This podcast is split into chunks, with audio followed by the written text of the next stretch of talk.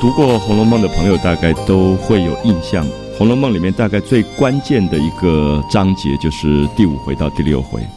那为什么这样讲啊？我想第五回的部分，我们大概可以看到这个长达百万字的这样一个大小说，第五回其实等于是一个开头啊，刚刚开头小说的开始。可在这个小说开始的时候，贾宝玉他做了一个梦。那么他梦到了去了一个地方叫做太虚幻境。那么在这个太虚幻境当中，他看到有一一些大的柜子，那这些柜子就有很多的抽屉，然后他就把这个抽屉一一的打开，然后他在每一个抽屉里就会看到有一张画，啊，不太看得懂到底画的是什么。那么同时旁边有有几句诗，那么这个时候我们看到，其实贾宝玉所翻阅的。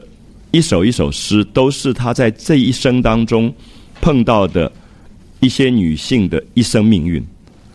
所以我们可以说，《红楼梦》的一个写法啊，或者它的结构很特殊的一点是把结局放到前面来做解释了。那我想有一点是这样子吧，就是如果我们在我们的一生当中，呃，我们很多命运里的事情还没有发生，那我们到庙里去抽了一支签。那么这一支签告诉你，你这一生会碰到什么样什么样的事情。可是我们最惊讶的是说，其实所有在命运里的签，都在可解与不可解之间。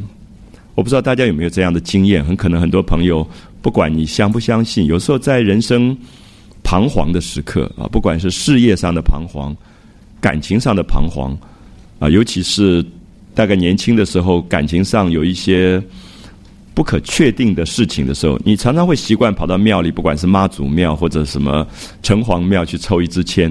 那我想，人对命运的依靠是好像始终没有办法完全消除的一个东西，因为对未知的事物的一种好奇，很想知道接下来我会碰到什么样的事情。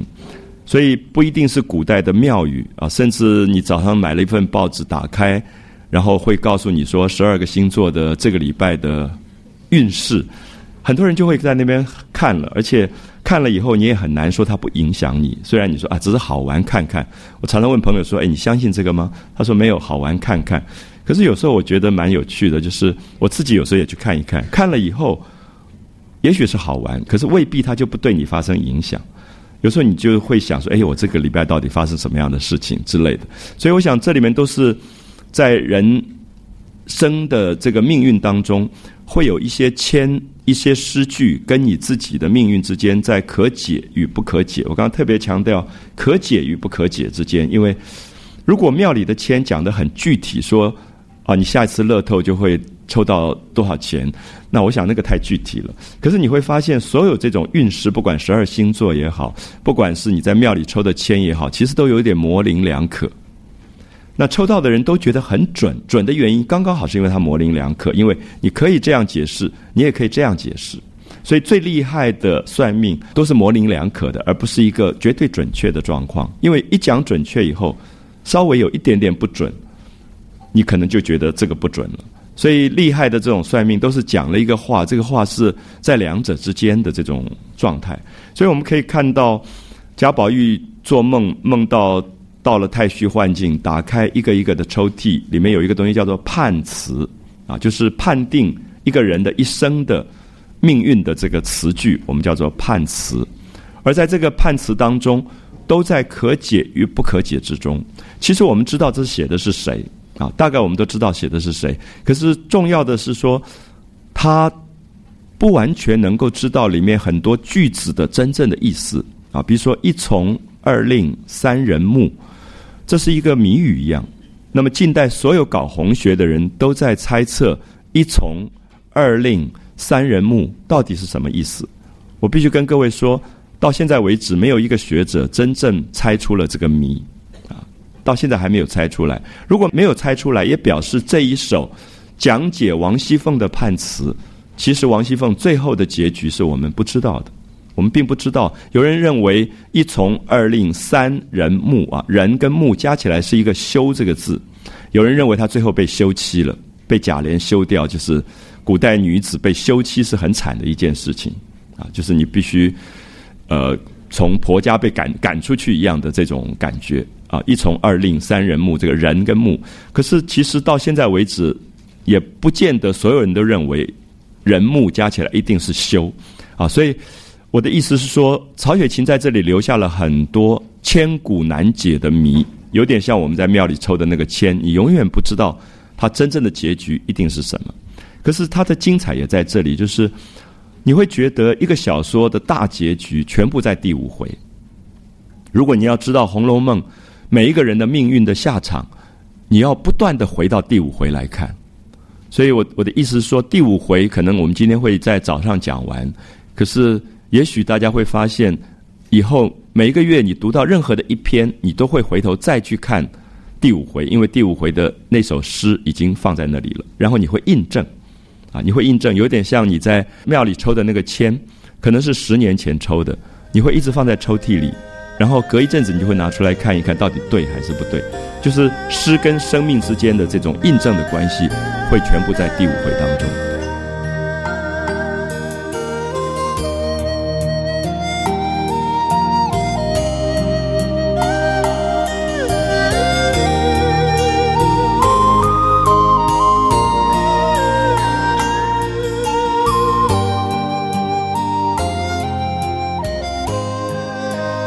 那除了这个判词以外，它还有十四支曲，《红楼梦》的十四支曲子。那么这个十四支曲子也是在讲里面最重要的一些女性的这些命运。那么，所以我们在《红楼梦》里面有一个名称叫做十二金钗。十二金钗是十二个最重要的这些女子。当然包括了贾家的元春、探春、迎春、惜春、元英、叹息四个女孩子，包括了林黛玉，包括了薛宝钗，包括了史湘云，包括了王熙凤，王熙凤的女儿巧姐，也包括了李纨，还有秦可卿这一类的人啊，一共十二个。可是你可以看到判词当中，是不是一个人一个判词？照理讲，一个人的命运就应该是一个判词，可是不对。你等一下，你会发现很有趣的一点：林黛玉跟薛宝钗一直在同一个判词当中，就这两个人的命运是在同一个诗当中的，啊，就是玉带林中挂，金钗雪里埋。玉带林中挂，大家倒过来读就是林黛玉。这个画面是一个玉带挂在树林当中，叫玉带林中挂。可是你把它挂起来，就是挂中林黛玉。啊，就是它其实是一个反的方法，把林黛玉的名字放进去了，就是玉带林中挂。可是金钗雪里埋，我们提过雪一直是薛的谐音，在《红楼梦》当中，所有提到雪的部分是在影射薛家。然后薛宝钗是金钗，是头上插的那个钗，所以金钗雪里埋讲的是薛宝钗。可是它是同一首诗，所以这里面就让我们觉得，是不是作者觉得？林黛玉跟薛宝钗不是两个人，其实是同一个人，啊，同一个人。或者我们会觉得，对于作者来讲，他的一生当中最难以忘怀的两个女性是林黛玉跟薛宝钗，而对他来讲，如何做选择，其实对另外一个就是遗憾，因为林黛玉跟薛宝钗是两种决然不同的典范跟生命。那这里我觉得作者其实点到了一个很本质的东西，而这个本质是我们生命里。潜意识里存在，而我们从来不敢说的啊！我的意思说，你会发现你的一生，当你决定跟一个人结婚的时候，其实对所有的可能都是遗憾。可是当然你不会跟对方这样讲啊！可是我觉得，其实《红楼梦》的作者隐含着这个很奇特的一个意识，这个意思说，人只要有选择，其实就有遗憾啊，就有遗憾。我们都觉得说好，我选择这一个当然是最完美的，可是对作者来讲。其实人世间的美好幸福是不能兼具的，你有所取就有所舍，你有所得也就有所失，啊，取舍得失其实是相对的观念。所以《红楼梦》里面的林黛玉跟薛宝钗一直是一个非常有趣的象征，就是好像他们合在一起才是完美，可是如果他们是两个人。你就永远不可能在伦理跟现实的伦理当中得到完美，所以他们就变成了在作者的幻想的世界里，在判词当中，他们变成了合在一起的一个生命形态。所以不管是判词，或者等一下读到的《红楼梦》的十四支曲子，我们会发现林黛玉跟薛宝钗一直是一个特例，都是两个人写在同一首诗当中啊，这是一个大家要注意的现象。第二个现象是说，如果我们说《红楼梦》是十二金钗，每个人有一首判词，然后每个人有一首曲，那怎么会有十四支曲？因为显然十二金钗应该一个人一曲的话，就不会有十四支曲子。所以我们等一下也会看到，《红楼梦》的十四支曲子并不完全是在写一个个人。比如说，在最后一支曲子非常明显讲到欠命的命已还，欠泪的泪已尽，就是你欠别人命，你前世欠了别人命，你这一辈子要把这个命还掉；你前世欠眼泪，你这一世来了。要把眼泪全部流完，那这当然是讲的林黛玉的故事。然后最后讲到说，恰一丝食尽鸟头林，好像这个大地上面树林里的鸟都飞出来吃那个地上的食物，吃完以后他们都走了，所以恰一丝食尽鸟头林，落了片白茫茫大地真干净。就是那个大地下着雪的大地上，已经没有食物，也没有鸟了。落了片白茫茫大地真干净。那这个写的不是任何一个个人，而是写这个小说里所有人的下场，最后是食尽鸟头林，啊，所有人来这一世，不管争名或者夺利，最后走了，落了片白茫茫大地真干净。作者用了一个近于老庄的写法，在写人世间所有的繁华，到最后其实是空茫一场。就是来过，你都要走。也许昨天的选举是一个输赢，是一个热闹滚滚。可是事实上，《红楼梦》看到了结局，所有的结局是一样的，因为所有的输赢最后都是都要走掉。所以他说：“落了片白茫茫大地真干净”，是推到了时间的最后，看到这个世界上其实。没有什么人是会留下来的，也没有什么繁华会留下来，所以这一首呃诗句就不是写任何个人，而是写一个大结局。好，所以我希望我们今天在读第五回的时候，大家能够从这样的角度里面慢慢把它掌握住。那么，所以我特别希望大家了解到第五回，你会一看再看，以后你读到后面任何一章，你都翻回来再去印证第五回的结局。那么，一个小说如果一开始就把结局告诉了大家，应该是蛮危险的。因为如果你知道结局，很可能你就不想看下去了。可是《红楼梦》告诉我们说，结局其实不是最重要的，是人怎么样一步一步走向那个结局，那才是重要的一件事情。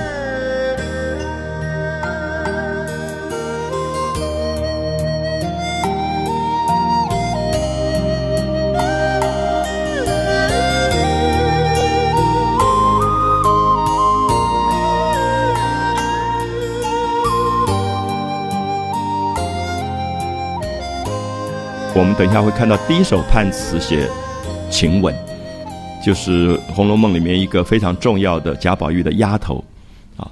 那这里面在讲说彩云易散啊，彩云易散。那么是在讲这个晴跟雯这两个字啊，它的名字里面啊里面的这个字。那么说他身为下贱，心比天高。身为下贱，是因为晴雯是一个奴婢，是一个下人。是一个丫头，所以她身为下贱，可是心比天高，因为她非常爱宝玉，她也觉得她这一生，她要把她所有的热情全部许诺给宝玉。可是这里面有一个矛盾，就是晴雯到最后被赶出了贾府，因为王夫人觉得晴雯在勾引宝玉，所以就把她赶出去。那么赶出去又回到家里落难的那种病死的那个状况，她会觉得她这一生。希望要去担一个跟宝玉在一起的那个样的一个愿望完全落空，所以这里面在写晴雯的悲剧。可这个晴雯的悲剧，我刚刚提到说，它看起来是一个结局，可是也许更重要是说，晴雯一步一步走向她自己命运的悲剧，是因为她有一种不甘心。就是我们平常讲，如果你做一个丫头在贾府，你就有丫头的认份，可她是不认份的。他觉得为什么我身为下贱不可以心比天高？那那个心比天高是他要追求一个更大的生命的激情跟愿望的东西。所以我我常常跟很多朋友提到，晴雯其实很动人的部分是，他最后临终的时候把他的指甲留的三根指甲咬断，交给了宝玉。那我们有时候觉得很奇怪，一个丫头不是要做很多粗重的工作吗？她竟然有三个指头留了像慈禧太后那种很长的指甲。我想在座的女性一定都知道，你留那么长的指甲，你根本不能做家事的。那晚上还要用热水把它泡软，泡软以后把它卷起来，以后用他们有一种指套套起来。台北故宫有这种指套，就是用很漂亮的银雕的上面镶宝石的套子套起来。所以你们可能看过，呃，慈禧太后手上就戴着这个指套的，啊，就是差不多这么长的这种跟手指一样长的指套，就是把指甲，就是以前的贵族人家会养指甲，啊，有一种习惯是养那个很漂亮的指甲。那这个丫头。竟然在贾府当中养了三个很漂亮的指甲出来，那这里面其实我们不太懂这种东西，就是他觉得他不是丫头，他觉得他有一种心比天高，他要去追求一个他自己不甘心的另外一个美好的世界，所以到最后他落临死前，宝玉赶来看他，他已经马上要死掉，他根本坐都坐不起来，他就用牙齿最后的力气咬断这个指甲，把这三个指甲给了宝玉。其实我们会觉得那个场面非常的震惊，就是他觉得他这一辈子就白留了这三个指甲。其实那个是很肉体的东西，就是他也一直觉得他爱宝玉，可是他没有跟宝玉发生任何关系。我们下午讲到第六回，第一个跟宝玉发生性的关系的是袭人。然后袭人是看起来是那个最乖的女学生啊，那种从来不做坏事，然后很柔顺的，所以很奇怪。我们看到晴雯是赶出去的原因，是因为晴雯的头发常常梳的，王夫人觉得她不不不正经、不规矩，就是那种在学校会被记大过的女孩。可是很奇怪，性的大胆的那个女孩不是晴雯，是袭人。啊，这个也很有趣，就是在心理学里，你常常呃会发现说。这种穿的规规矩矩的这个很正派的女孩子，到最后性方面是完全守不住的。可是晴雯其实她什么也没做，所以她特别觉得冤枉，就是觉得最后被赶出去的不是那个跟宝玉发生性关系的人，而是她干干净净的一个人。她只是把指甲留了，她所有的放浪都在外面可以看到，所以她被赶出去。所以这这个是一个角色。我们看到《红楼梦》的精彩，就这种角色本身，你很难解释说他是好还是坏，他其实是一个。生命的一个现象啊，生命的一个现象。所以其实读《红楼梦》常常会让我们想到自己身边的人啊。记得在中学的时候，那个教官要规定头发一定要剪到耳朵上面的，他就不肯听，然后一定要留留一个长的。然后裙子一定要盖过膝盖，他就偏偏要把卷卷卷卷的膝盖露出来。那个女孩子最后被记大过，退学。我都记得她哭泣的样子，可是觉得她什么也没做。她比那个私下做了很多大胆的事情的女孩子，她可能都比较规矩。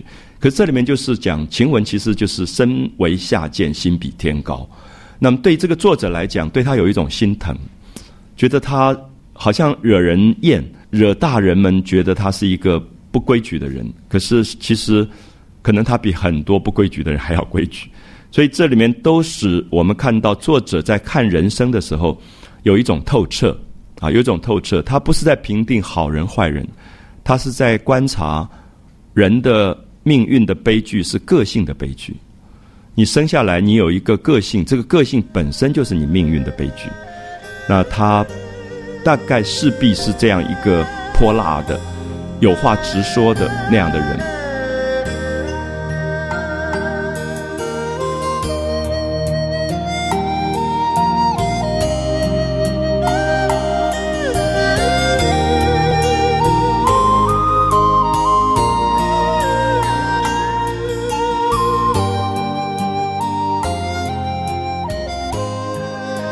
像袭人，有话都不直说，然后很含蓄，所以他永远得到上面的人的疼爱，觉得这个人很乖，这个人很老实。可是袭人一点都不老实啊！你下午就知道他一点都不老实。那么，所以我们就看到这种角色的不同的呃有趣。那，我我希望等一下带大家读一下第五回，因为第五回最精彩的一部分是，其实宝玉第一次的春梦。那我不晓得，我讲到这里要不要跟大家提一点，就是我们可能在我们的生活教育里最不熟的东西，就是一个小孩子的发育，不管一个男孩子一个女孩子，到了十二岁到了十三岁，他的生理身体他的生理上会起变化。我相信在这一点上，我们这一代长大的过程，从来没有人跟我们谈，我的爸爸不会跟我谈，我的妈妈也不会跟我谈。那我想，我们家里面的女孩子们，她们的生理发生变化，大概母亲也很少会跟她谈，所以大概都在很恐慌里，自己在摸索这个身体为什么发生了这些变化。其实里面有很多的羞怯，很多的羞于对人言的一种隐私，然后甚至会有恐惧啊，会很多恐恐惧。我们看到这第五回就在讲贾宝玉的发育，一个十三岁的男孩子，他的生理有自然的发展的状况，所以那一天是因为。他们是荣国府的人，对不对？然后宁国府贾珍跟他的太太尤氏，他们看到院子梅花都开了。那么这种有钱的富贵人家看到梅花都开了，就觉得哎，可以请荣国府的贾母啊、王夫人过来赏花，所以就过来吃点饭、喝点酒，然后赏花。这些就是富贵人家平常也没什么事干，那么。赏花是很重要的一件事，就来赏梅花，所以宝玉就被带过去了啊。宝玉就跟着这大人被带过去，结果宝玉就喝了酒，喝了酒以后就有一点微醺、醉醉的，然后就想睡了。那想睡，贾母就有一点不放心，因为到别人家做客要睡，不晓要睡在哪里啊？不是在自己的家里。结果这个贾珍有一个儿媳妇，就是秦可卿。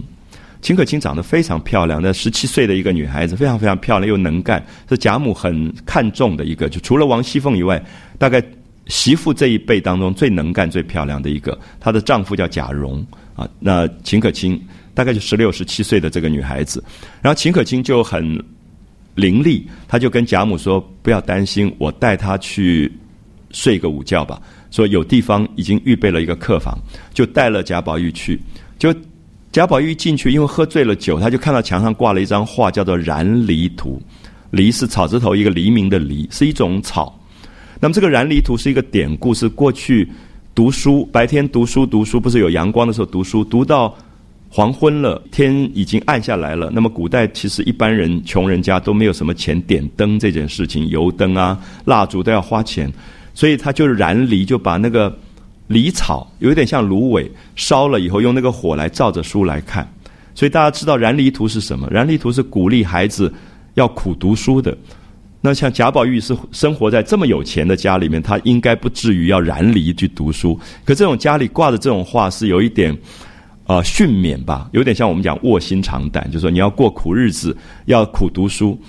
所以贾宝玉看以后就心里很不快乐，因为贾宝玉最痛恨的一件事就是大人劝他读书。啊，所以这一点一定要注意到。记不记得贾宝玉一岁抓周的时候，抓的是女人的钗啊、粉啊、胭脂啊，什么那个香奈儿的这些香水啊，这些东西。他最不喜欢的东西就是书。可是不是说他不喜欢读书，是说他不喜欢大人要他读的那个为了考试的那些教科书。他觉得那些东西最讨厌，那些东西都是八股的一些很虚伪的东西。所以只要一教他读书，他就头就就痛。所以他看到燃力图，他心里就很不快乐。然后又旁边两副对联啊，世事洞明皆学问，啊，人情练达即文章，那他更烦了。因为这个东西就是教你做人的道理啊，就是说你把人世间的事情都已经洞彻，都已经了解了以后，啊，世事洞明皆学问，学问不一定是看书，学问是你做人做人的道理。世事洞明皆学问，人情练达即文章啊，你懂得做人，懂得易让进退，懂得在什么时候。呃，跟别人寒暄，跟别人礼貌的讲话，人情练达，很熟练的去处理人际关系，就是文章了，就是等于是写文章写的很好的意思。那这个都是古代八股教育里面教一个小孩子的一些很教条的东西，有点像忠勇为爱国之本，孝顺为齐家之本这种规则。我们看到他这两句话，不见得讲的不好，有的人还很喜欢。我记得在台湾。很多人家里面看到对联就是这两句话。那么贾宝玉为什么讨厌这两句话？立刻说：“我不要睡在这里，然后就要走了。”你看他小孩子脾气出来了。那他不喜欢的原因是因为他觉得他喜欢真性情。宝玉喜欢的人都是真性情。记不记得我们前面讲过？对于曹雪芹这个作者来讲，他喜欢的人都不是大人或者大恶的，他喜欢夹在中间那种有真性情的人。可是作者为什么在这里让贾宝玉？露出真性情，因为特别他喝醉了酒，他是完全不要妥协的。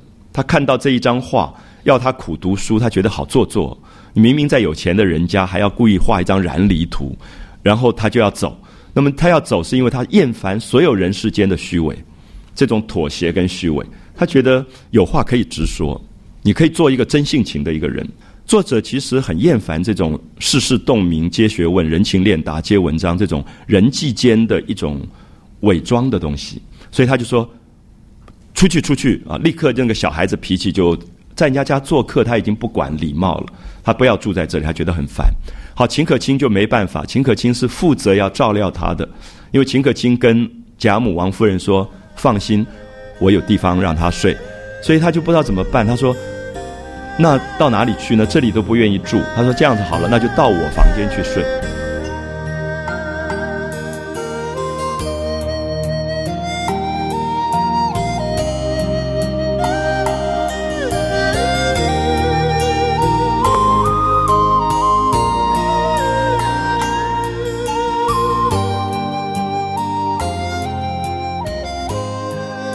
好，秦可卿的卧房。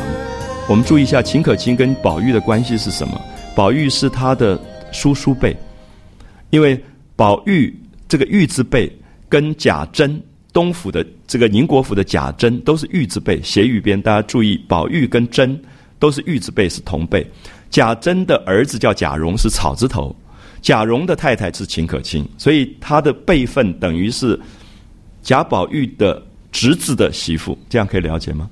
所以旁边的老妈子丫头就觉得不妥，就说哪里有一个叔叔住在侄媳妇的房间的？因为古代男女授受不亲，这是不太对的。我想我们今天也没有到朋友家做客，忽然说：“哎，我到你太太卧房睡一下。”大概也不太不太像样。而且在古代那是很严格的，而且还是两倍，简直是不成体统的状况。可是你看到秦可卿也是性情中人，秦可卿就说：“哎呀，有什么关系？他能。”有多大了？因为这里面就牵涉到年龄，所以我一再提《红楼梦》最关键就是年龄。因为宝玉才十三岁，所以我们觉得十三岁的不是孩子吗？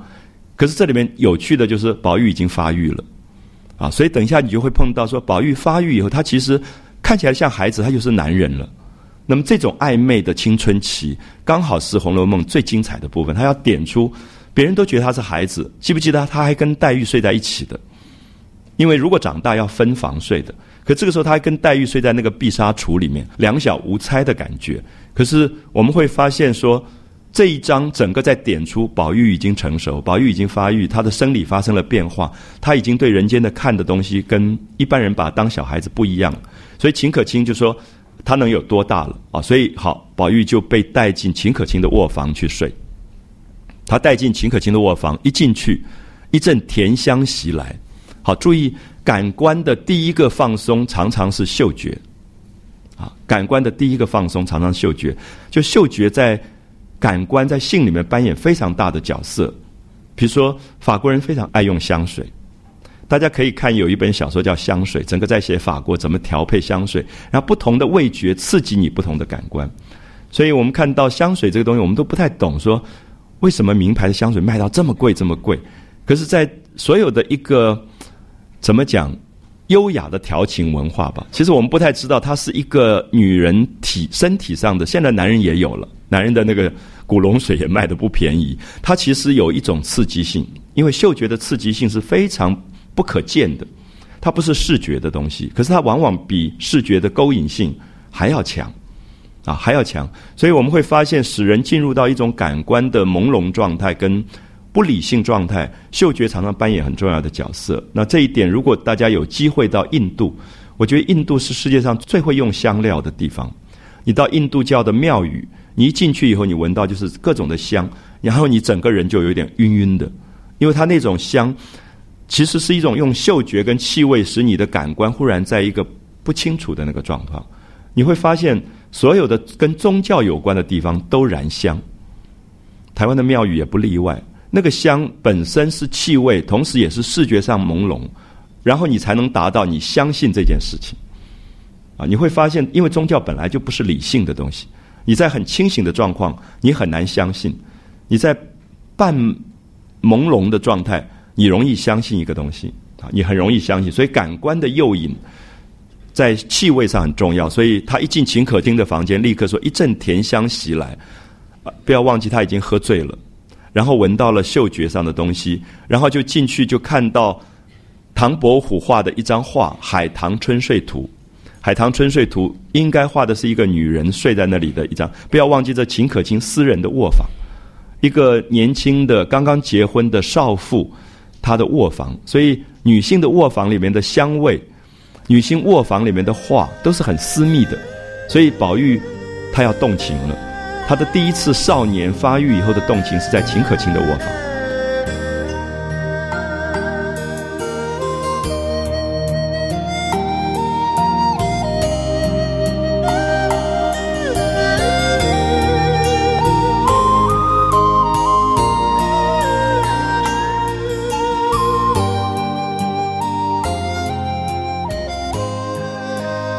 所以在这里，我们几乎可以感觉到，宝玉在这个地方做了一个梦，梦到太虚幻境。到了太虚幻境，出来一个仙女，美的不得了的仙女，叫金幻仙姑。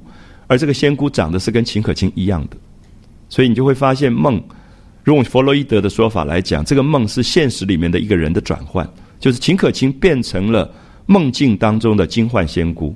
我们在现实当中。不敢做的事情，因为贾宝玉知道这是侄子，侄子的媳妇，你不可能对他有非分之想，因为有非分之想是乱伦。可是梦里面是不管的，你注意一下，你所有的梦都可以打破你现实里不敢做的事情。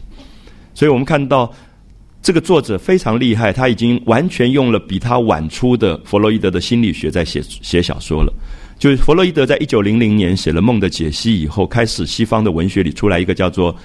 意识流的小说写法，写我们的潜意识，写人的心理状况。可是《红楼梦》比一九零零年要早了两百年，可是他已经写出了潜意识世界，就是这个 subconsciousness。贾宝玉的梦的意识，就是他在梦里面做爱的这个对象，性的对象是林黛玉，是薛宝钗，也是秦可卿，是一个兼具着不同的美的一个女性，叫做兼美。啊，等一下我们就会读到。这些片段，所以我最希望大家读的一段，我觉得是这个小说超现实主义写到精彩极了的。我觉得在今天所有得诺贝尔奖的这些作家，大家都比不上曹雪芹。就是这一段的超现实，因为等一下我要读给大家看。他进了秦可卿的卧房以后，看到《海棠春睡图》，然后看到旁边的对联，又是对联。可是这个对联跟刚才的“世事洞明皆学问，人情练达即文章”完全不一样。里面写的是“嫩寒锁梦因春冷”，好，这是很奇怪的句子，就是有一点淡冷啊。嫩寒锁梦啊，把那个梦锁住，好像一直在梦里面，然后不从梦里面出来。嫩寒锁梦因春冷，因为春天还有一点微寒的时候，然后你盖着被窝在睡觉，在春梦当中，在睡梦当中。不愿意从梦中醒来的那个意境叫“嫩寒锁梦阴春冷”。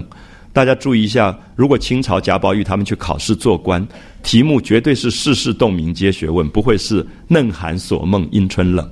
那么也包括说，比如说，我记得我在中学的时候，所有的作文题目都是什么呃难忘大陆同胞的苦难啊什么之类，从来不会考一个跟你自己性情，比如说跟你的爱啊有关的，因为那个时候觉得。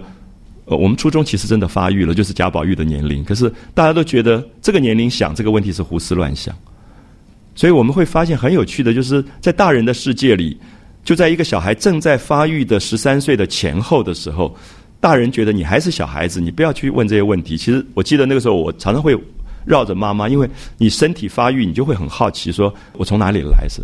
然后妈妈永远说捡来的。啊，啊母亲的那个那一代的话都是这样捡来，然后你逼着一直问，问到他急了啊，胳肢窝生下来的，那他永远碰不到重点。可是对于那个半大不小的孩子来讲，那个奇怪的神秘世界跟暧昧的那个人怎么诞生的那个领域，他其实已经在自己在乱摸索了。所以“嫩寒锁梦阴春冷”这些句子跟“世事洞明皆学问”是两个不同的极端，一个是虚伪的人世间的教条，一个是真正的性情。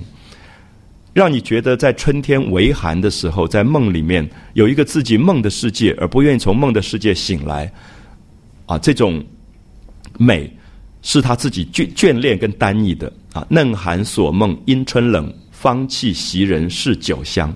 然后一阵一阵吹过来的很美的这个气味是什么？是酒的香味。那如果一个教条的世界，他不会鼓励你喝酒的。可是这个诗句当中，这两句诗里面鼓励你做梦，鼓励你喝酒，鼓励你单一在一个个人的感官的世界世界里啊，不要忘记方气袭人是酒香，袭人是贾宝玉的丫头，就是接下来马上要跟他发生性关系的这个这个女孩，第一个跟他发生性关系的女孩子。所以作者在很多地方已经在做伏笔、做隐喻啊。这里面方气袭人，这个袭人。不要忘记，它已经是一个真实人生的东西。它不只是诗句，它做了很多隐喻、超现实空间。那贾宝玉进去睡觉，外面有四个丫头在等他睡醒，要照顾他的。里面有麝月、晴雯，有袭人，袭人就在里面。所以袭人在贾宝玉睡觉的房子外面，可是里面的对联上也有他的名字。而这个就是等一下要跟他发生性关系的第一个女孩子。所以作者很有趣，你会发现他在玩一些。非常超现实的东西，好，然后贾宝玉就很开心了，觉得啊这里好，这里好，他要决定在这边睡下来了。秦可卿就说：“我这个房子大概神仙也住得了。”啊，讲到神仙也住得，就是说你这里也不要住的话，你就没有地方住了。可这里讲的神仙也住得，就是贾宝玉要进到一个神仙世界。其实神仙世界也就是梦的世界，人在现实里有很多的妥协，有很多的。委屈啊，有很多的压抑。可是，在梦的世界，你是自由的，所以梦的世界也就是神仙的世界，啊，也就是神仙世界。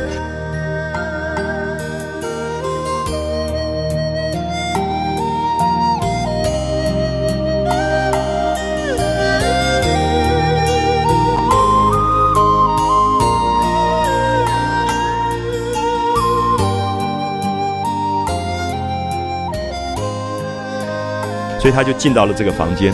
我下面要带着他大家读的一段，是他决定睡下来以后，他的眼睛就开始东张西望。这个房间是他没有来过的，因为是一个女孩子的房间，是一个比他辈分低的。一个女子的房间，她平常是没有机会来的。可是喝醉了酒，她借酒就进到这个房间了。然后她就看到了桌上摆的东西，看到了床，看到了被子。好，你看到她这一段形容，完全用超现实手法。这是我觉得《红楼梦》里面最精彩的一段。如果大家熟悉看电影，电影里面像费里尼这种导演，意大利的，完全用超现实的方法在讲人生的，这里大家就可以做一个对比，做其中一个对比。所以我想，我带着大家。读一下，呃，这一段，岸上设着武则天当日进士中设的宝镜。好，从第一句，大家会不会觉得非常奇怪？因为贾宝玉进到一个房间，看到了镜子，房间里面有一个镜子，可这个镜子他没有说贾宝玉看到了岸上放了一个镜子。你如果把写把它变成写实，就是岸上设着宝镜就好了。他加了一个东西是武则天当日宝室中设的宝镜。好，这个时候你会发现贾宝玉的时代跟唐朝的武则天的时代被融合了。那么，其实你会发现贾宝玉这个十三岁的男孩子一定偷偷读了很多爸爸不让他读的，在今天叫做 A 片的东西。那我的意思说，武则天有很多的野史，武则天有很多宫闱里面淫乱的故事在民间流传，可是正经家的小孩子是不会读的。所有的妈妈问这个男孩子说：“哎，你有没有看 A 片？”他都说没有。可是你大概私下知道他都有，那么所以这里面其实也构成了两个虚伪世界，就是虚伪跟真性情的世界。所以他说武则天当年，其实在野史当中是讲武则天当时秽乱春宫，那甚至她爱上了一个和尚，一个怀义大师，然后他会在他的宫里面设一个镜子，用各种镜子来反照出他们性的关系。当然这里面不一定是历史，是传说。就是野史当中常常讲宫廷里面的秽乱春宫是刺激感官到这种程度，所以那个镜子就会看到自己的身体跟别人的身体在性当中的一个状态，这个都是野史当中很容易看到的。可是你看到贾宝玉在喝醉酒的时候，他看到镜子，他的潜意识的东西跑出来了，就是他平常看过以后刺激他感官的东西，在这个时刻酝酿发生了作用，所以我们会发现一进来就是一个镜子。而且是武则天当年映照过春宫的那个镜子，所以宝玉的整个生命进到了一个非常奇特的超现实领域啊！所以这一段其实很多人读不懂，就是怎么会有一个武则天当年射过的宝镜？好，我们再接下来读说，一边摆着飞燕立着舞过的金盘，这个又是野史。那么传说里面汉朝的皇帝非常宠爱一个长得很瘦的女孩子，叫赵飞燕。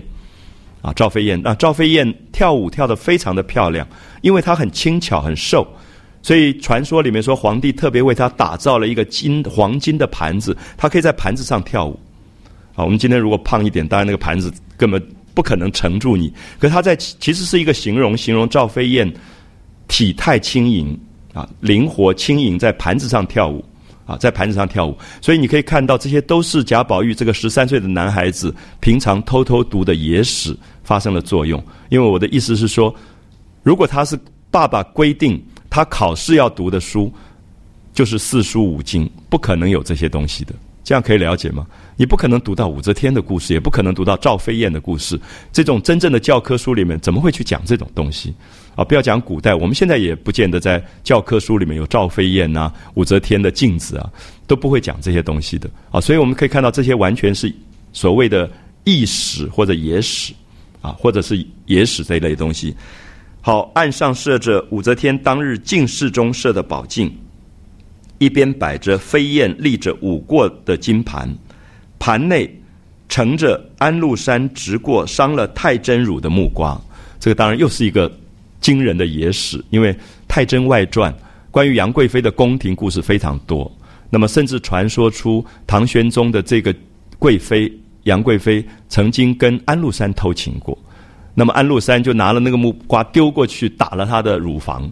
你看到这种都是野史里的东西。可是贾宝玉进到房间，我还是建议大家说，你可以用铅笔删一下，你把武则天、赵飞燕。这个杨贵、杨玉环都删掉的时候，你会发现他就是镜子。他看到是什么？看到镜子，看到了盘，看到了木瓜。他看到了三个东西，可这三个东西都变成性的联想，这实在是太惊人。就是现在最现代的小说家很少这样写。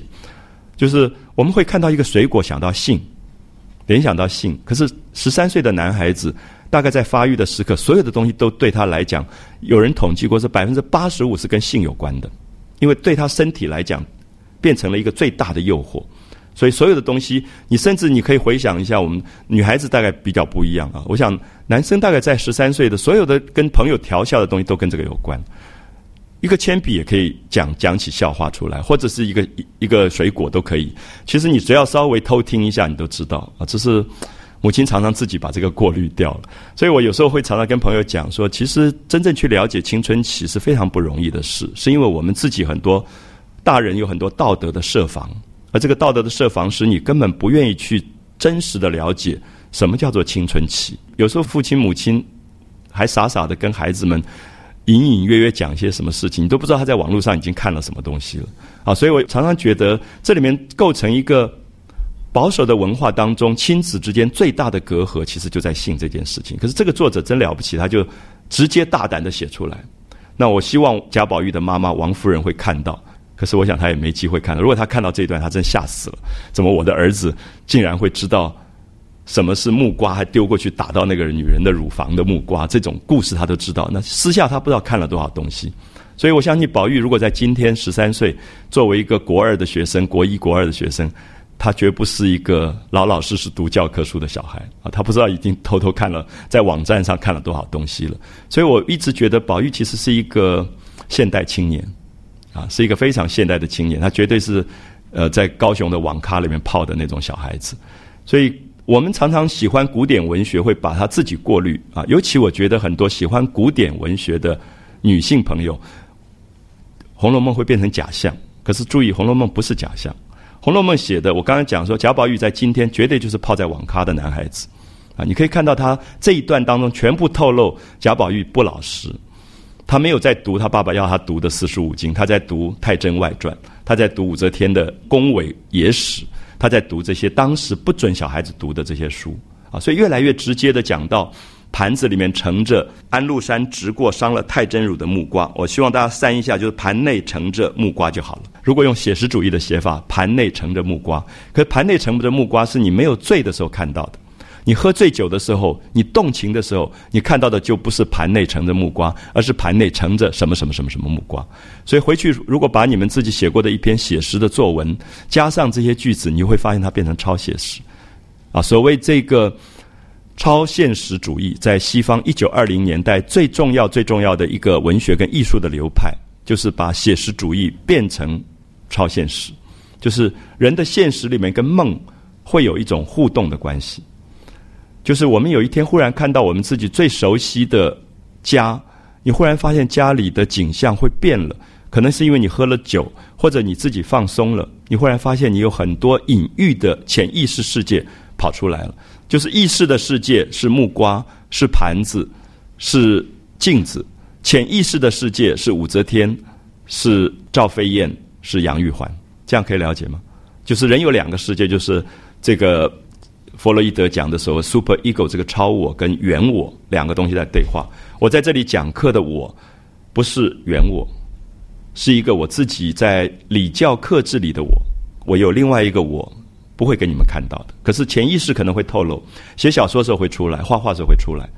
那么这里面我们看到这一段是惊人的文学杰作，可是我想在过去大概都没有真正被读懂。啊，就是到底这一段到底在讲什么？因为贾宝玉喝醉了酒以后，那种昏昏的那个感觉啊，就是醉眼惺忪看到的世界是这么奇特的一个世界。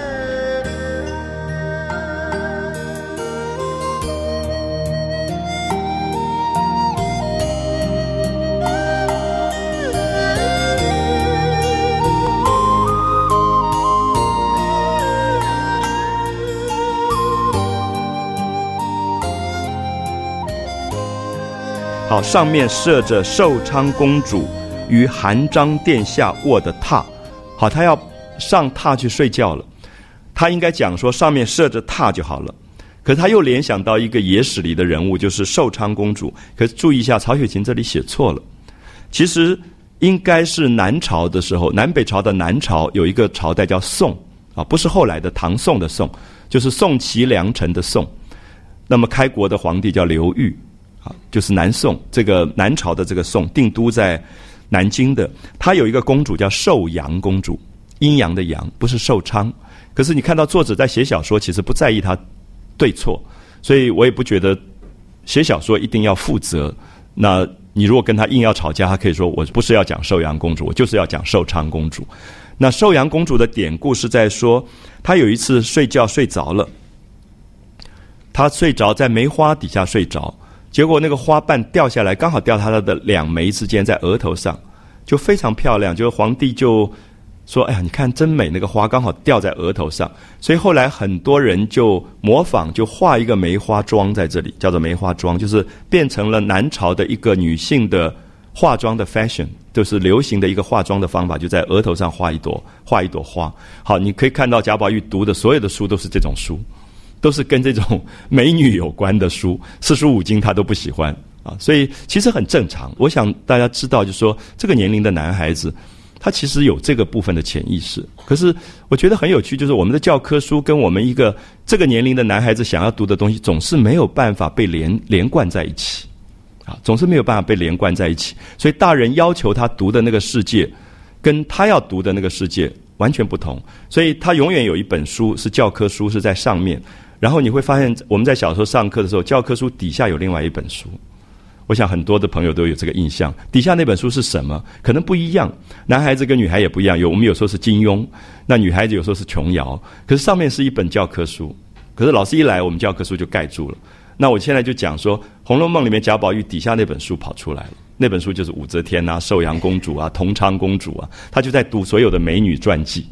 啊，所以这两本书怎么样子找到它中间可以对话的关系，其实才是青春期的教育最重要的东西。我想一直到现在，青春期都是一个大的问题，因为青春期是一个半大不小的年龄，而在那个年龄当中，大人把他当小孩，他自己觉得他是大人。所以我记得上次有跟很多朋友提过，我我记得我在读这一段的时候，我就把所有我那个年龄做过的事情重新想出来，然后你就觉得好有趣。你会跟同班同学砰砰砰跑，然后心跳的不得了，然后躲在一个厕所里面，然后抽一支烟。那学校会抓到记过的，然后我不会抽，我就一直吹一直吹。别人说不是要吹要吸，然后我就呛得一塌糊涂。因为当然一点都不好玩，可是不知道为什么要做这件事，因为你觉得你是大人，因为大人都在做这件事，所以你要证明你是大人了，所以你会偷偷摸摸做这件事。可是如果被抓到记过，他是被认为这是无恶不赦的一个坏小孩。可是你从另外一个来讲，他没有坏，他只是想要模仿大人。他只是想证明自己已经不不是小孩了。所以很多的青春期的行为，在大人的眼光常常被定位为坏，那么造成青春期的很巨大的压抑。可是如果大人的世界能够了解这样的世界以后，中间的沟通一旦进行，其实青春期的教育并不那么难，啊，并不那么难。所以我觉得很多朋友可能经历过或者将要经历。你面对这样年龄的孩子，不管是作为老师的角色，或者是父母的角色，我觉得那个真相如果不了解，其实是最危险的。就是贾宝玉的这一段，很可惜，他的母亲王夫人从来没有懂过，因为没有懂过，所以最后赶走的那个丫头是好好的，然后留下那个丫头刚好是最危险的啊！所以我们会发现，那个王夫人根本不知道青春期的儿子在做什么事情，所以他以为晴雯很坏，把晴雯赶走，就真的发生性关系是袭人。啊，所以这里面就发现那个母亲的完全的那个目盲的状况，因为她根本没有办法真正判断事件，啊，没有办法判断事件。所以这一段整个在讲呃他的超现实世界。好，下面是悬的是同昌公主制的连珠帐。同昌公主是唐代的一个皇帝唐懿宗的时代的一个公主，宫里的公主。那么据说她最会用珍珠做帐子。啊，连成一种一种珠帐，连珠帐。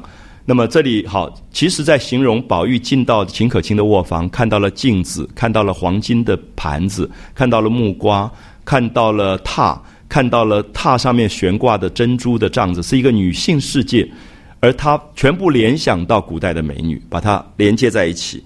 好，宝玉含笑，好，宝玉含笑四个字用的真好，就是那个男孩子满意了。觉得可以了，这里可以做一个春梦了，可以他第一次发情的地方了。啊，宝玉含笑连说：“这里好。”啊，连说：“这里好。”那么秦氏笑道：“秦可卿就在旁边笑了。我这屋子大约连神仙也住得了。大概神仙也住的。我记得刚才有跟大家讲，神仙两个字在整个中国的文学里都在讲一个意义，就是自由。啊，所有讲神仙这个字都是在讲自由这个意思。啊，都在讲自由，因为现实的人生是不自由的。刚才讲有很多的压抑，很多的委屈，很多的妥协，很多的伪装。那么做神仙就是自由了啊！所以我这里大约连神仙也住得了。说着，好注意下面还是超现实世界。说着，亲自展开了西子挽过的杀情。好，秦可卿不是要招呼贾宝玉睡觉了吗？贾宝玉躺下去，他要替他盖被子。那个寝啊，是一种纱做的，女孩子盖的一种很精致的一种被子，纱的被子，比大概比现在的蚕丝被要精致的多的那个被子。然后他这里讲不讲秦氏，不讲秦可卿替他盖被子，他讲拿过了那个西施挽过的纱裙。西施又是古代的一个美女，四大美女之一。据说她在这个南方。挽纱的时候，就在水里面去漂那个纱的时候，鱼看到了西施都觉得很丢脸，就躲起来，叫沉鱼。我们讲的羞花沉鱼落雁，闭月羞花沉鱼落雁，四大美女沉鱼的部分就在讲西施。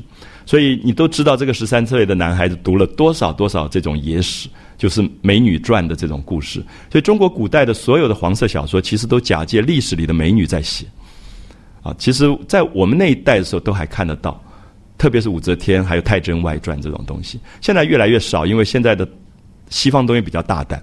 大概到我们大一点，我们就看什么《查泰来夫人情人》，我们就不要去看，因为其实武则天啊、杨贵妃那个东西写的很很隐藏啊。中国人那个那种要讲性又不敢讲，其实没有那么大胆。西方东西很大胆，所以你可以看到说这种东西现在一定没落了。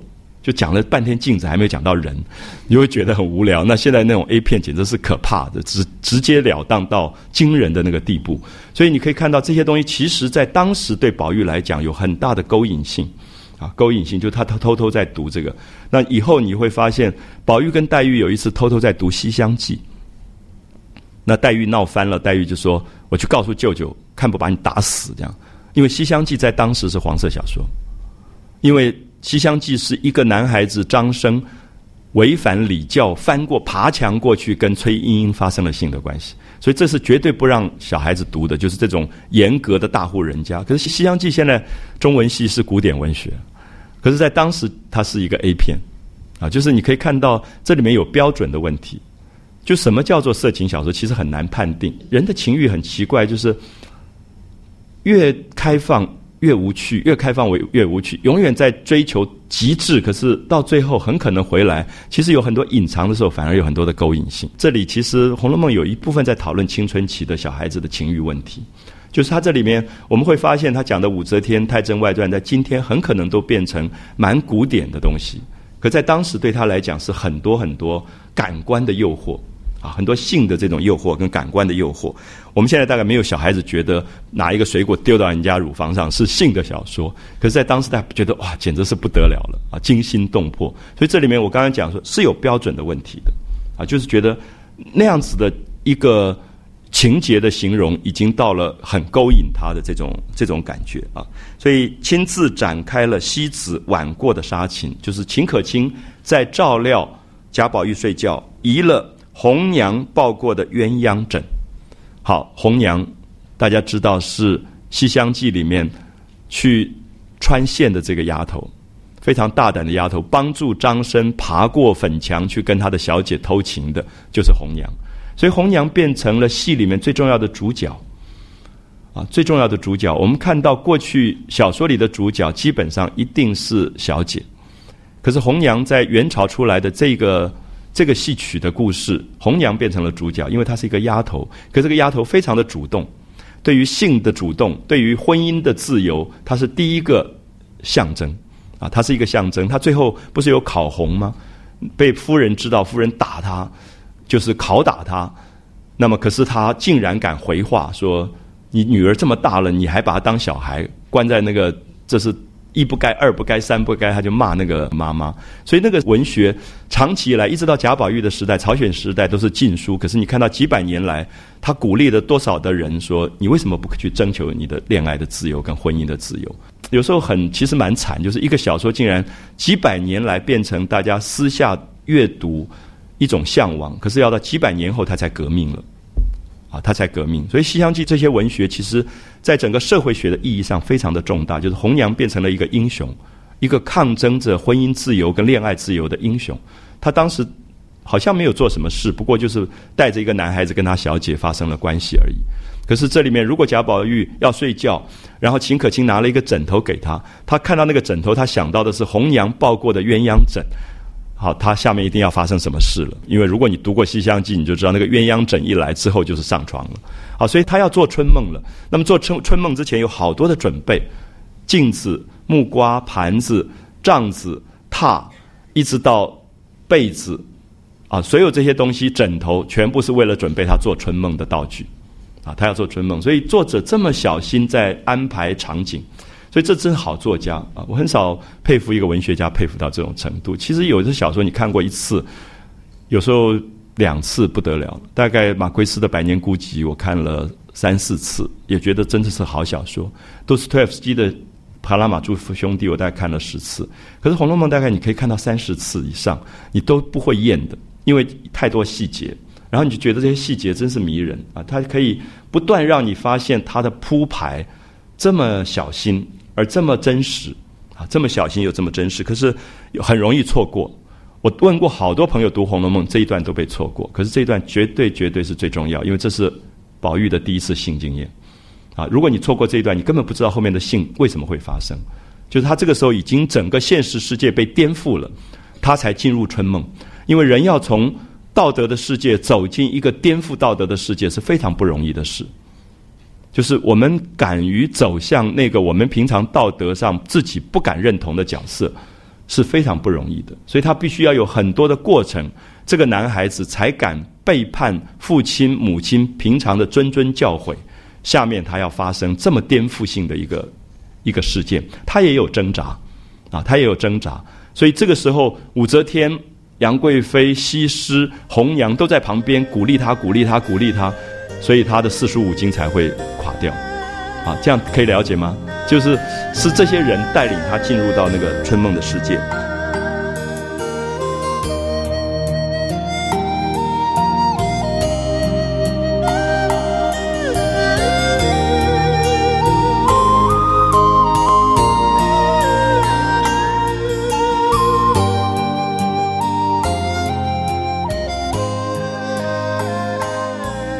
是众奶妈服侍宝玉卧好，款款散去。啊，所有的人都走了，你做春梦不可能旁边有人，你必须在绝对的孤独的状况里，一个人的发育对自己性的认知，第一个是在完全孤独的状况。啊，所以我相信，尤其是男孩子的发育，他的第一个性的认知一定是孤独的，其实是没有对象的。而第一个对象一定是他自己，他对他自己身体的了解。我想这个也是很多现在父母跟老师，特别我想是女性的世界非常不容易了解的，就是男孩子的发育世界，他绝对是孤独的，他绝对不是跟另外一个人发生，而是他自己发生啊，自己的发生的状况。所以所有人都留下，只留下袭人。注意跟刚才对联的关系，这个丫头叫袭人，而这个袭人的名字是贾宝玉为她取的。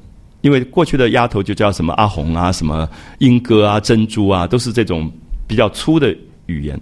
贾宝玉的丫头叫做袭人啊，用了一个比较优雅的一个一个名字，就留下了袭人、媚人、晴雯、麝月四个丫鬟为伴。可是，在房间外面，在房间外面，然后我们看到秦氏吩咐小丫鬟，就叫小丫头们好生在廊檐下看着猫儿狗儿打架。我不知道大家会读到这段会不会有一点奇怪？怎么会安排这一段？就秦氏说：“啊，你们不要走，他宝玉在睡觉，你们在外面看着猫儿狗儿打架。”我相信每个人会有不同的解释。文学的精彩在于，猫儿狗儿打架，可以说怕因为狗跟猫打架会叫，然后就会吵到里面的，啊，这是可能是一个一个解释。还有一个解释，民间常常用打架在形容性，妖精打架，不知道大家听过没有？我们小时候其实常常不太用“性”这个字，不太会用到这个字。我们就是讲打妖精打架，说啊，他哪一个同学在偷偷看妖精打架的画。《红楼梦》后面有提到，就是有一次他们就是一些小孩在读、在看这妖精打架的画。那么“打架”这个字有双关语，所以你可以看到文学的有趣，就是他一直在碰触一些非常非常暧昧的这个东西。好，那宝玉刚刚合上眼，便呼呼的睡去。这个“呼呼”其实是有音无字啊，所以你看到不同的版本，它的写法有一点不同，其实有点恍惚了。就是我不知道大家会不会记得，你在要入睡之前的时候，朦朦胧胧，就是还没有完全睡着，可是又已经困到要入睡了那个状态啊，那种恍惚的理性有一点不清楚的，所以他还知道一些事情。可是慢慢已经有一点眼睛要闭上去的那个感觉，犹似情势在前。好，注意这里是现实要进到不现实的东西，就是有没有注意到犹似情势在前？是说秦可卿好像在眼前。如果好像在眼前，表示秦可卿已经不在眼前，对不对？秦可卿已经走掉了。可是犹似情势在眼前，那是什么？是梦。就是现实里秦可卿走了，可是梦里面秦可卿还在。所以很多人都认为贾宝玉第一次性的幻想是秦可卿，因为秦可卿带他进这个卧房。不要忘记，他现在盖的被子是秦可卿盖过的，他现在睡的枕头是秦可卿睡过的，整个房间里都是秦可卿的身体的味道。所以其实这里面是一个他的潜意识在作祟了啊！所以他犹似秦氏在前，就秦可卿并没有走在梦境当中，没有走掉，所以悠悠荡荡随了秦氏。你注意，他跟着秦可卿。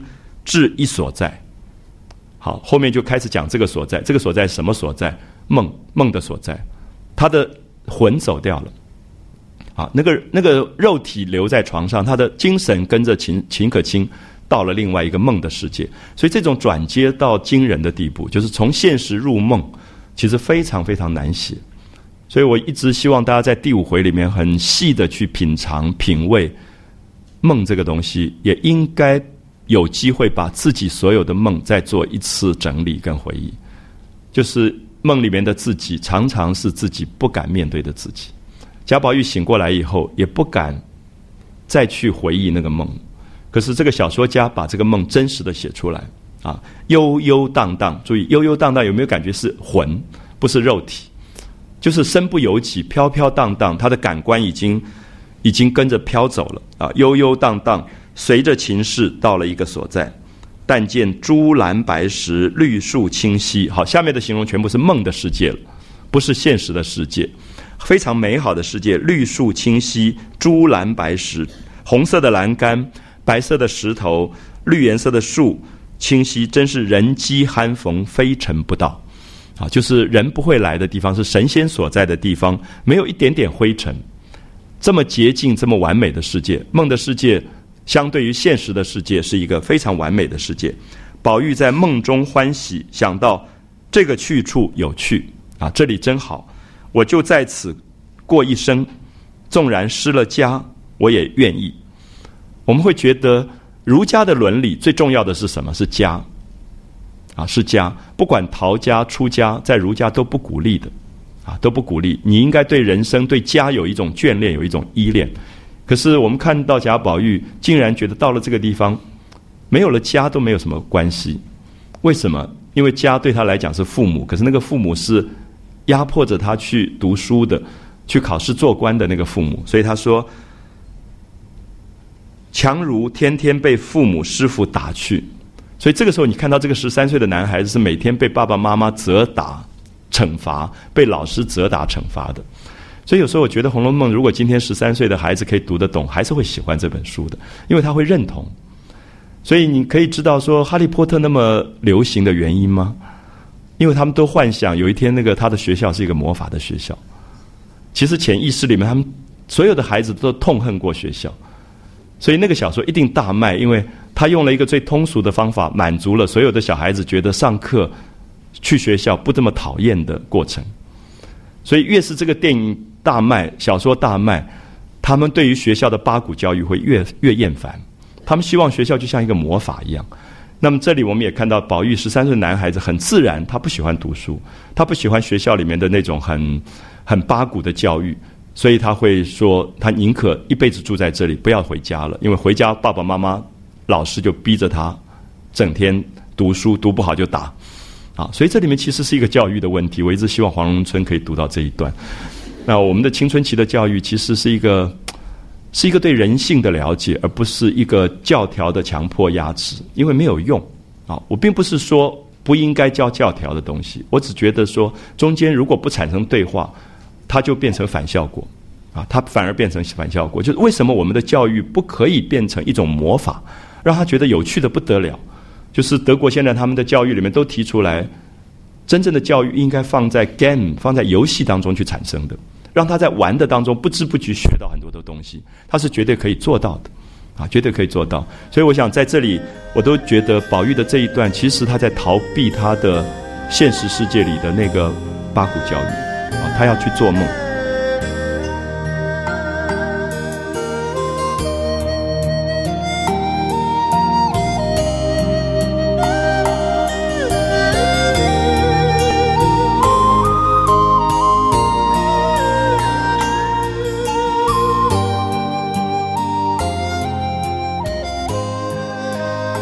好，胡思乱想间，忽听山后有人作歌。我们看这首歌是什么？春梦随云散，飞花逐水流。既言众儿女，何必觅闲愁？好，春梦随云散，他真的要做春梦了。可是春梦很繁华，也很短暂，啊，也很短暂。飞花逐水流，这么美的一个繁繁花似锦的春天，可是所有的花瓣凋零，随着水流去。那么，其实在讲人世的繁华，其实非常的非常的短暂。所以，既言众儿女，告诉所有青春期的男孩女孩吧，何必觅闲愁？可是你可以知道，这里好像是一个劝诫。可是我们也感觉到，青春期不是就是闲愁吗？我们会发现，你如果今天把你青春期的日记拿出来看，你会发现从头到尾都是闲愁。哪一个人又跟谁好了一点？那他今天有没有跟我讲重要的话之类？你你看一下那个年龄的手机传来传去的简讯呢？其实都是闲愁，可是对他们来讲很重要啊！所以能够找到一个传简讯最不要钱的那个方法，实在太棒，因为他一天要传好多闲愁啊！那个闲愁就是那些大人看起来觉得无聊到极点的话，可他会传来传传去。可是我觉得，作曹雪芹是我觉得少有的一个作家这么了解青春期。青春期本来就是闲愁，青春期绝对不是什么要去。感觉到什么伟大重要的事情的？因为他的生命里本来就是刚刚发育，刚刚去感觉到自己的存在。所以我常常跟很多朋友提到说，我们这一代的青春期好奇怪，都是读到什么岳飞精忠报国啊，什么文天祥正气歌，因为那个年龄其实是不会懂那个东西的。所以我跟很多朋友开玩笑说，那时候读了岳飞精忠报国以后，每天就很紧张，因为很怕回到家里，妈妈就帮你在背上要刺青这样。那其实青春期的那个闲愁本来就是一种淡淡的东西，所以我们也可以看到青春期喜欢读的书，也大概都不是特别重的东西，啊，都是一些跟他自己的情感发育以后的那种有一点感伤，又有一点渴望爱的那个精神状态有关的一些东西。啊，就是琼瑶的《窗外》可以在那个年龄、那个年代那么那么畅销，是因为他写出一个闲愁啊，一个高中的女生暗恋上她的老师的那样的一个情境，可是绝对是真实的。不管他写的好坏，那是另外一回事。可是这个情境绝对是真实的，它就是青春期的闲愁，它不一定是他以后的真实情感，可是这个年龄一定会发生这样的事情。所以我觉得。这些部分在“春梦随云散，飞花逐水流。既言重儿女，何必觅闲愁”里，把淡淡的青春期的那个感伤全部出来。所以我相信，这个如果经过推广，大概就会变成传手机简讯的四个句子啊，大家就会传来传去。因为其实完全是青春期的这个句子。所以我大概最大的梦想是，我觉得第五回有一天我要讲给十三四岁的小孩听，因为我觉得他完全是青春期教育啊，青春期教育。可是青春期开始觉得人生无常。开始觉得身体有变化，开始觉得自己不再是小孩，要变成大人，开始觉得生命有这么多的渴望，可是又有这么多的哀伤，啊，所以那个闲愁其实是蛮重要的一个故事。就是西方也有一个描写青春期的伟大的文学作品，就是《罗密欧朱丽叶》。十四岁、十五岁，然后那个年龄是一定会为爱死亡的。你再大一点，你就不会做这种傻事。可是那个年龄真的会做这个事情，因为他觉得。生命就是唯一的一次，他第一次的爱情是这么完美的，所以你读《罗密欧朱丽叶》，每一个人都泪如雨下。不管任何时代人都喜欢这样读到这么感动，是因为我们的初恋并没有完成。我们其实很希望我们的初恋像罗密欧朱丽叶这么轰轰烈烈的，可是我们其实没有完成。所以你永远会去读这个小说，《梁山伯祝英台》也是如此。这两个戏剧都是在讲青春期。啊，都是在讲青春期里面的一种非常单纯的一种爱，可是那个爱在我们长大成人的过程里面，慢慢被伪装成别的爱了。等到你三十岁左右结婚的时候，其实那个爱有很多条件的，有很多客观条件。你注意一下，真正的初恋的爱是没有客观条件的，就是爱的要死要活，那就是罗密欧朱丽叶，是梁山伯祝英台。所以你会发现，这里面其实青春期的爱有他自己很。不可解的一个状态，可他又开始对人生有一个非常绝对的向往，啊，绝对的向往，所以宝玉开始入梦了，然后入梦进到这样的一个美好的世界，碰到了仙姑，然后这个仙姑开始去开导他出来。你看到他听到是一个女孩子在唱这个歌，然后这个歌唱完了以后，就看到走出来一个人，翩跹袅娜，与人不同，有父为证。好注意一下“赋”在中国的文学里面很特别的一个文体。那这个“赋”其实受到春秋战国时候的楚辞的影响，就是有很多文辞的美的堆砌的，有很多的感叹词、西呀这些字的。然后到汉代成为“赋”的一个高峰。我们看到司马相如、看到杨雄都是写“赋”的高手。那我觉得“赋”过去常常因为我们重视唐宋八大家的古文，我们会。不太重视赋的这个传统，因为我们觉得唐宋八大家就是有话直说的啊。比如说我们读到的《记十二郎文》，我们读到的《陈情表》，都是有话直说，就是文以载道。可是赋是什么？赋可能是一个充满了形容词、充满了词藻美丽堆砌的一个文章，可是里面没有重大的内容。等一下你就看到这里有一个赋，这个赋在讲什么？在讲一个女孩子的漂亮。可是大家记不记得《十二郎文》《记十二郎文》《陈情表》都有很深重的人生意义在里面，所以我们的文学就变成两种：一种是说你有很重大的事件写成正气歌的，那么它是一种文体；还有一种是说我没有什么事，我就要形容一个房子多漂亮，我写的是什么《上林赋》，写一个园林的美，或者是《阿房宫赋》。好，所以你发现赋体是形容词最多的，它就形容一个女孩子的美，形容她又像黎明，又像。这个雪又像风，走路时候像柳树过去。那么所有的这些东西都在形容一个女孩子的美而已。那么这种文体大部分的人都会不耐烦。可是你注意，它是修辞学。我觉得赋是一种非常好的修辞学，就是你要练习词汇，最好的文体就是赋，啊，就是赋体，能够在这里面看一下这个女孩子从出来就变成各种的惊动的感觉，他的声音、他的笑容、他的走路的感觉，所以我会觉得，如果大家读完这一个赋，你去想一下，如果你要去形容一个人的美。不管一个男性对女性的美的形容，或女性对男性美的形容，大家去思考一下，你可以写到多长？我常常现在有时候训练我的学生说：“好，你们老在那边传信，老是觉得啊，我那女朋友赞美她多美。”我说：“你读这一段，然后你用这一段的文字，你去把它写出来。”他说：“天了，饶了我吧！”因为其实没有修辞学的训练，写不出这样的赋啊。比如说很有名的这这个赋，很受到一个影响，就是曹子建、曹植的《洛神赋》。我们过去讲中国美术史讲过，《洛神赋》就在讲一个女孩子在洛水上漂的时候她的美，凌波微步，惊鸿一瞥，都是《洛神赋》里的句子。啊，凌波微步后来幸好有金庸在小说里变成一种武侠招数，所以大家还知道。可凌波微步是讲洛神在水坡上走路的那个美，凌波微步。其实你可以看到，这就是修辞学。我们现在修辞学其实很弱很弱，所以常常会觉得，即使到了白话，它没有一个文字可以形容的这个能力了啊！所以这一段我等一下不会细讲，因为我相信它就是修辞。我倒是建议大家读一次以后，你就注意到他所有东西只在讲一个女孩子身体的美而已，就是用赋来写了。所以作者当然也有一点让你知道，他真是才华惊人，他可以写各种东西，他可以写最八股的文章，他也可以写最。附体的东西，他在小说里，他变成了不同的人。那个贾政讲话就要很八股，啊，所以他其实一直有各种的变貌。等一下，我们就看到他这个整个春梦里面的状况。